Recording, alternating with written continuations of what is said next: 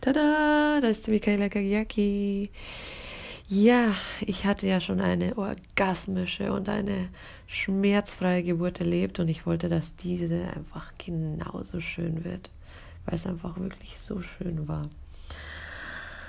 An dem Abend hat mich der Alex dann mit gut riechenden ätherischen Ölen massiert und es war warm und ich versuchte mich zu entspannen und wir haben getanzt und ich habe einfach versucht, in so eine Geburtsstimmung zu kommen, einfach richtig entspannt und relaxed.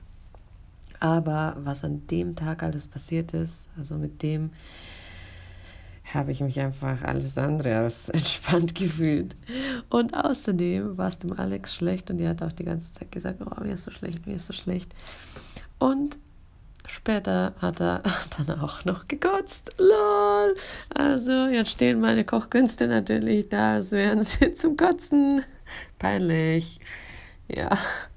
Auf jeden Fall habe ich mich natürlich mehr um ihn gesorgt, als äh, mich nur des Lebens zu erfreuen und mich dem Gebären hinzugeben und zu widmen.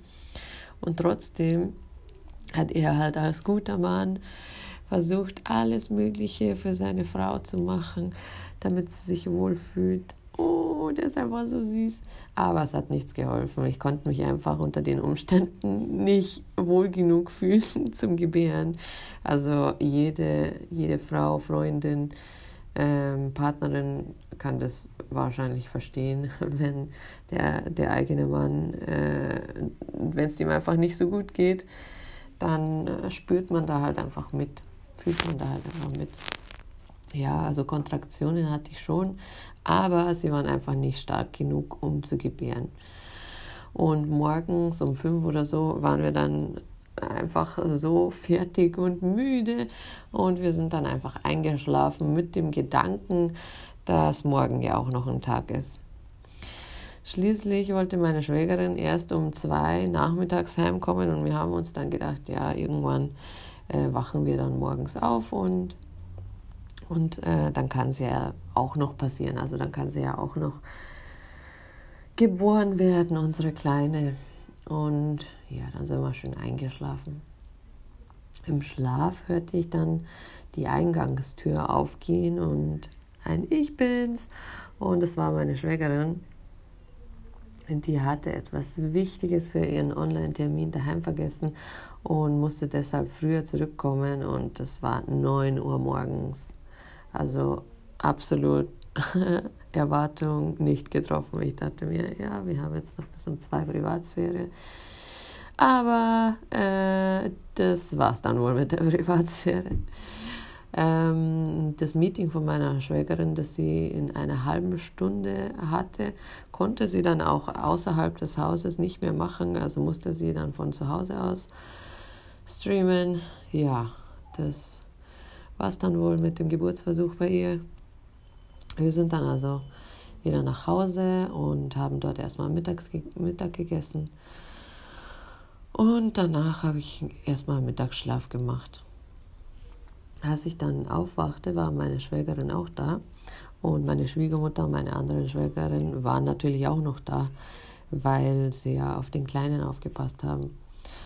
Und äh, wir haben dann alle zusammen beratschlagt, ob wir dann abends nochmal äh, zum Haus von meiner Schwägerin gehen sollten und oder nicht.